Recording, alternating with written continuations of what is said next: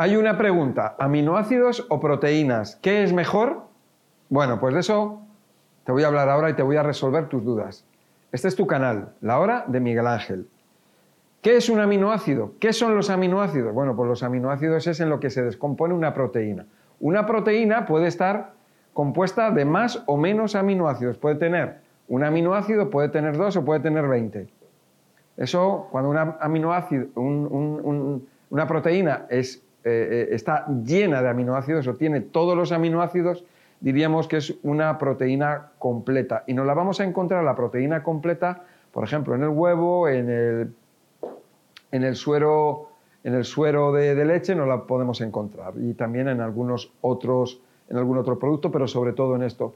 Y luego nos vamos a encontrar proteínas que son de, y ahí es donde entra lo de proteína de baja o de alta calidad, en el número de aminoácidos que tiene. Pero ¿el comer proteína es mejor que comer los aminoácidos sueltos? ¿O cómo, cómo es esto? A ver, bueno, pues yo te voy a decir una cosa. Una de las experiencias que yo tengo es que sin comer proteína mi cuerpo desarrolla aminoácidos, aminoácidos esenciales. ¿Y de dónde viene eso? ¿Cómo viene? ¿Cómo, cómo puede ser? Siendo vegetariano. Pues eso no lo sé, pero nuestro cuerpo lo fabrica. Nuestro cuerpo fabrica aminoácidos esenciales. Fíjate que nos dicen, no, es que los aminoácidos esenciales los necesitamos conseguir como sea. No es cierto. Lo que sí es verdad es que hay personas que tienen problemas de salud y que no son capaces de fabricarlos o de crearlos. Es más, son personas que, que tienen dificultad en la absorción de los aminoácidos y tienen que tomar una gran cantidad de aminoácidos. Cuando tú comes una proteína, en la digestión de la proteína, ya sea vegetal o animal, que también aquí hay un error eh, y un malentendido, porque la mejor proteína es la proteína vegetal, es mejor que el animal. Lo que pasa es que ya la industria alimentaria y sobre todo de la carne se ha preocupado mucho de inculcarnos durante años lo bueno que es la proteína de la carne o la proteína de la leche. La proteína vegetal, tú date cuenta de una cosa, la proteína vegetal la comes cruda y la proteína de animal la tienes que comer caliente. Y al calentarla se deteriora.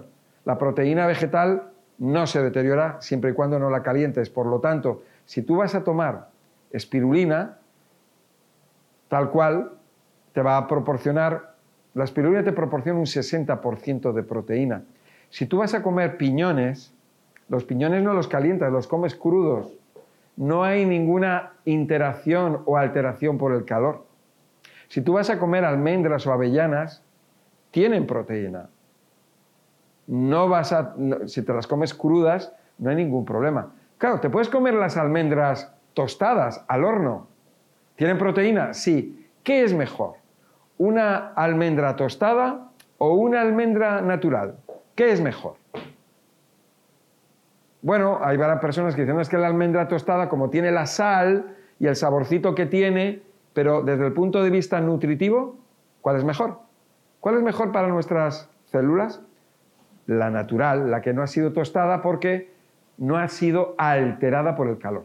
Esto que tiene que quedar claro. Por otro, por otro lado, ya hablo en muchos vídeos acerca de la mezcla de los alimentos, cómo se comportan en el estómago, y cómo el hecho de mezclar proteína con almidón va a hacer que eso, esos alimentos no se van a, llevar a cabo la, digestión de ellos y se van a producir fermentaciones y putrefacciones. Entonces no va a haber una, no va a haber, eh, una asimilación por parte de las células de esos nutrientes, sino todo lo contrario. Lo que va a ocurrir es que los productos eh, finales de esa fermentación y putrefacción, y en este caso de la proteína es putrefacción, pasa a la sangre y va a llegar luego a nuestro organismo como toxinas o venenos que nos van a hacer daño. En forma de fibrina, por ejemplo, ya he hablado muchas veces acerca de la fibrina proveniente de la, de la proteína. ¿no? Entonces, los procesos metabólicos que se producen en nuestro cuerpo son procesos que sirven para contribuir a todo el organismo, a todas las células organizadas de nuestro organismo. Si en esos procesos metabólicos hay unas alteraciones, pues todo eso nos va nos va a, dañar en vez de beneficiar. Tenemos un sistema inmunológico que hay que tener eh, en cuenta y tenemos que tenerle fuerte. Si nosotros intoxicamos, el sistema inmunológico se viene abajo. Vamos a ver, cuando hablamos del músculo, el músculo, una de las cosas que tú puedes conseguir tomando mucha proteína es inflamar el músculo. Eh, los deportistas lo saben, que cuando toman mucha, proteína el músculo se hace más grande y cuando dejan de tomar la proteína el músculo se, empequeñece, se atrofia muy rápidamente. ¿Por qué? Porque es una, es una inflamación lo que se está produciendo. Nosotros no vamos a ver nunca en la, naturaleza a un animal que coma alimentos incorrectos. Y vamos a ver a los, animales vegetarianos que son los más fuertes del planeta. Dime un caballo, dime una cebra, dime un ñu, dime un búfalo, un rinoceronte, una jirafa o un elefante. ¿Eh? Compáramelo con otro animal. Dime qué animal es más fuerte que un elefante. Estamos hablando en la tierra, ¿no? Lo que es sobre la tierra. No vamos a hablar ahora del mar, que ya eso sería otra cosa. Pero si vemos animales similares que son mamíferos, ¿eh? pues es, son son similares. Nosotros somos similares a ellos. Ahí vemos de dónde, o sea, qué proteínas come el gorila. Está comiendo hojas, se dedica a comer hojas. Alguien dirá, no, come bananas. Bueno, eso es en los dibujos animados. Eso es como nos han enseñado, nos han educado así. Yo cuando hago una conferencia digo, a ver, ¿quién sabe lo que comen los gorilas? Y todo el mundo dice plátanos. ¿Por qué? Porque es lo que nos ha, como nos han educado en la televisión. Digo, ¿qué comen los ratones? Queso. Así es como nos han educado, los ratones no comen queso. Los ratones comen hierba o comen otras cosas, pero no comen queso. Los ratones de campo, precisamente, ¿no? Bueno, entonces hay tantos datos falsos que nos han inculcado, que nos, han, que nos ha inculcado la industria, que realmente tenemos una confusión tremenda.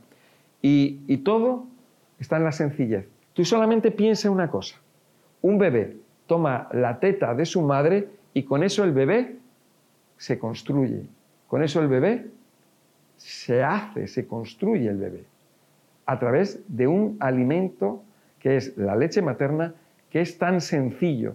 Alimento que está en los mamíferos y si tú te fijas en los mamíferos, todos toman la leche, cada una tiene su composición específica para cada especie. Pero a partir de ahí se construye un, ser vivo que está todavía, que está sin formar. Es increíble. Fíjate qué sencillo. En la sencillez está en la, la verdad. Cuando veas cosas complicadas es que hay datos falsos, hay mentiras.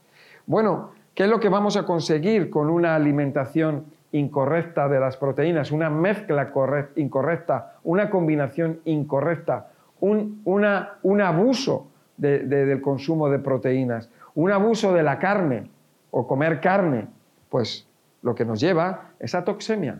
Toxemia y putrefacción. Putrefacción son sustancias tóxicas. Y cuando digo tóxicas, que es lo mismo que venenosa, son sustancias venenosas que pasan a la sangre, que se depositan en, nuestro cuerpo porque no, son, no, son, no es posible eliminarlas. Y luego vienen los problemas de salud que no sabemos de dónde vienen. Hoy en día el ser humano está metido en un lío tremendo, con muchos problemas de salud que se les llama enfermedad, que sirven de negocio a grandes compañías y multinacionales, a muchas personas, y es una desgracia el poder beneficiarse del dolor y de la muerte. Y desgraciadamente así es. Espero haberte ayudado y haberte dado datos. Tengo muchos vídeos donde hablo de todos estos puntos. Si tienes problemas de salud, Recuerda que puedes tener una consulta conmigo. Muchas gracias y hasta la próxima.